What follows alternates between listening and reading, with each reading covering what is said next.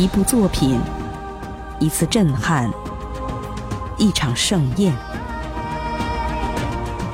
一串记忆，一个人物，一段历程，展现影视魅力，汇总观后热评。欢迎收听《奇若轻影》。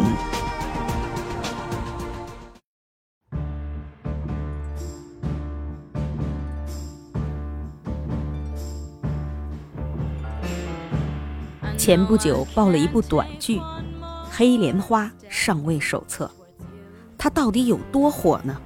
据说上线仅一天就为平台带来了充值流水近两千万元，但也就在剧集上线后的第五天，又被全网下架。《黑莲花上位手册》可以看作是一个代表，成本低、见效快，让短剧成为了新一代的吸金利器。什么二十四小时破千万，一个星期破亿，那都见怪不怪。还有人甚至把现在的横店称为竖店，因为短剧是竖着看的，而横店现在已经很快被短剧的剧组所攻占。但更让人意外的是，这一股横冲直撞的土味旋风，居然还吹到了欧美。醒醒，我的大坏蛋老公，不要和女富二代离婚。我的禁忌阿尔法，想知道具体内容如何吗？就跟随我们一起开启今天的奇若轻影之旅吧。欢迎来到今天的奇若轻影影评类节目当中，我是主播若水叮咚。Hello，大家好，我是阿奇。大家好，我是主播冬青。即便是到了国外，强大的机密码还是能让我们一眼就从名字当中认出这些短句。在讲这期节目之前呢，我们三儿呢试着点开了人气最高的亿万富翁老公的双面人生。哎呦，你别说，这东西的味儿啊，忒冲了。开局就是母亲没钱治病，女主阿美丽卡依萍只好低头去找富婆继母借钱。结果当然是被百般的羞辱，并且在很正确的时机蹦出来一个米格尔妹妹。哟，借钱给你呀，可以呀，但你要嫁给那个废物私生子。几句话的时间，第一集就演完了。哎，真的不愧是短剧啊！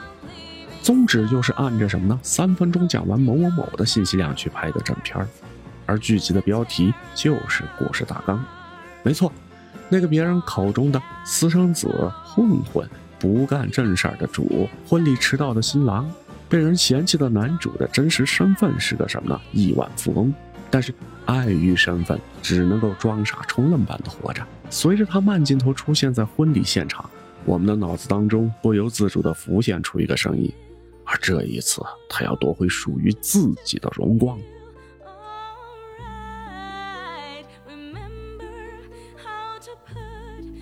接下来的婚后生活就开始了不断反转的打脸阶段，也就是最爽的那种剧情。比如说，女主去店里还婚纱，结果被店员刁难，说鞋子有划痕，赔五百刀。女主当然没钱，店员嫌弃的甩了一句：“没钱你结什么婚？”结果话音刚落，男主出场：“亲爱的，这双鞋不适合你，我要七千块的那双。”你瞧这个店员的表情，变脸比翻书还快，说的就是他。女主去向继母要约定的医药费，结果继母不认账，还反手扇了他一耳光。回到家，被男主鹰一样的眼睛发现了不对劲，拿起电话就是一句：“给他父亲的生意使绊子，教训一下他。”背地里，男主还偷偷帮女主付清了全部医药费。这一番神仙操作下来，我就问你，谁说要站在光里的才算是英雄？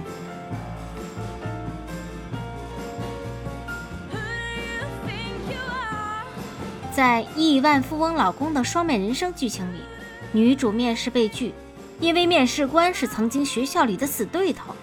结果过了两天，她突然收到了公司的入职通知，而且还是直接由总裁发出的。所以这个总裁是谁？我不说，你们也知道了吧？紧跟着，女主到了公司，她却依旧逃不过被死对头刁难。一大早就让她买二十人份的咖啡，还要给总裁送过去一杯。结果好巧不巧，撞到男主在总裁办公室讨论工作，一番马虎眼忽悠过去，转头死对头就被男主炒了鱿鱼。你说，在这样的保驾护航之下，走上人生巅峰是不是就指日可待？犹如探囊取物、切瓜啃菜。与此同时，两人的感情也快速升温，走的是先婚后爱的路子，但在其中又埋了无数大爽点。比如，女主崇拜的 B.M 公司的创始人，其实就是女主所在的公司。这个人年少有为，又极具神秘感，从来没有在大众面前露过面儿。他兴致勃勃地给男主讲述着这位创始人的故事，殊不知本尊就微笑地坐在他面前。明堂暗堂，量大管饱，像是把一万本甜宠文喂给了 AI 后得到的剧本。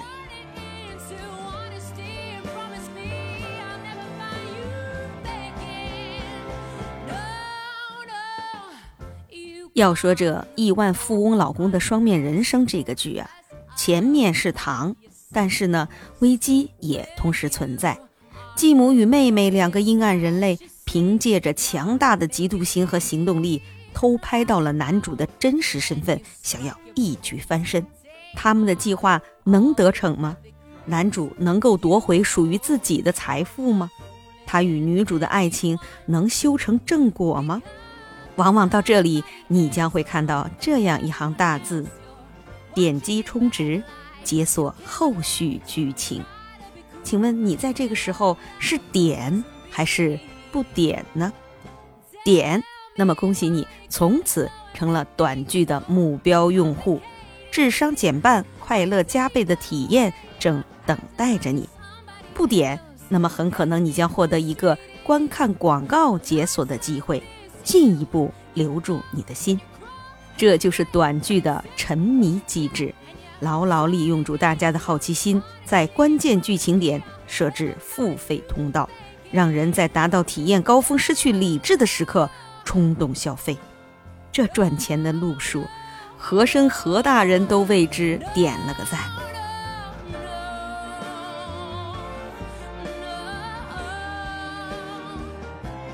在国外，最大的短剧应用程序 Reshooter 也力压 TikTok，成为了新任海外下载榜的冠军。似乎这样一种毫不费劲儿的浓汤宝式的作品，正在猛烈地冲击着市场。而欧美的短剧还出现了十分本土化的转变。比如说，人气最高的两大课题，除了常见的霸总，还有吸血鬼和狼人这样的一段。但是受限于拍摄的成本，特效不但少，还无限的趋近于网游广告。比如之前我曾经慕名去刷了一个号称是爆火的狼人题材短剧。看了快二十集了，狼人都没见着，只看见一只又像哈士奇又像狼的东西。但是各位看官不要担心啊，特效不行的话，咱们就剧情来凑吧。狼人题材是吧？不就是狼人吗？狼人题材的优势是什么？说体面那么一点是让人具有兽性。那么说通俗一点的话呢，就是会动不动脱衣服，紧接着呢就天雷勾地火了。你说这大老爷们儿、大姑娘红着眼睛，接下来要干点啥？你要是好奇，你就会中计。只能说一代人有一代人的目光之城呐，只不过这个比较烧钱。据统计，看完一部短剧的花费基本上在几十到几百元不等，但它更像是一个陷阱。有时你就算已经猜到了后续的剧情，也会因为来都来了，买都买了这些理由，忍不住一路买到最后，去看这个大结局是不是和自己想的一样，存在一个惯性消费的现象，所以你往往会在不经意间进行大量的充值，但这也并不代表今天的短剧行业就是无脑暴利。随着第一波红利的渐渐褪去，赛道变得十分拥挤，竞争极大。虽然短剧的制作成本可能只有几十万，但是如今你想要达到头部的流水，你投入的大头将会是后续的宣发投放这一块。比如说，无双两天的投放成本就高达五千万，而投放时也出现了更多的玩法，比如有的短剧甚至会在前面的免费试看章节剪辑拍摄两个不同的版本，人物和剧情的总趋势相同，但是爽点侧重并不一样。再比如说穿越剧，会直接做成现代和架空两个版本，扩大受众面，广撒网捞大鱼。这算作是一次性买卖，也能用人海战术弥补回头客的不足。但是今天咱们并不是想对短剧这个形式提出质疑，尽管它确实存在许多粗糙功利的地方，但更值得思考的一个问题可能是：为什么现在大家会选择短剧？或者换一句话说，为什么大家不爱看电视剧了？与其说短剧更好看，不如说市面上所谓的正统剧集有点撑不住了。造成这样的原因，我们仨一致认为：题材狭窄、内容乏味、情节套路、人物单薄，这些因素是正统剧集的短板。前面说短剧光看名字就能知道一百集的故事梗概，那么今年这些国产剧。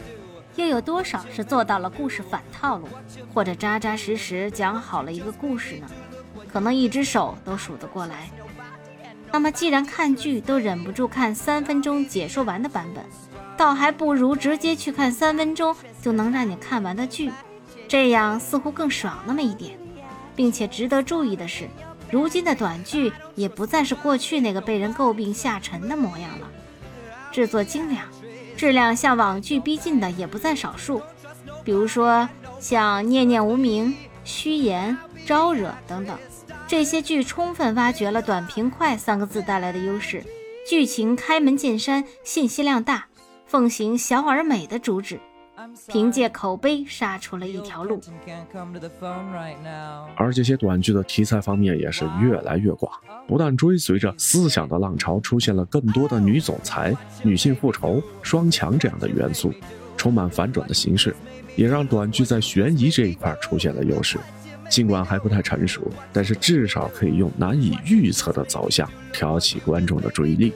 在这个大制作越来越看不出是大制作。小制作也越来越看不出小制作的时代，短剧的爆火其实是一面镜子，它照出了主流市场的惰性。与其说关注在将来会不会因为审美疲劳而让短剧进入颓势，倒不如趁此机会呢治一治那些叙事效率低下、几十集都讲不清故事的注水剧吧。真的，救一救咱们国产观众的眼睛吧。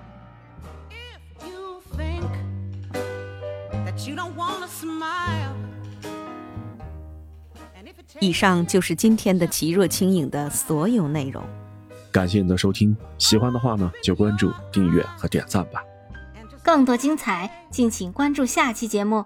朋友们，再见。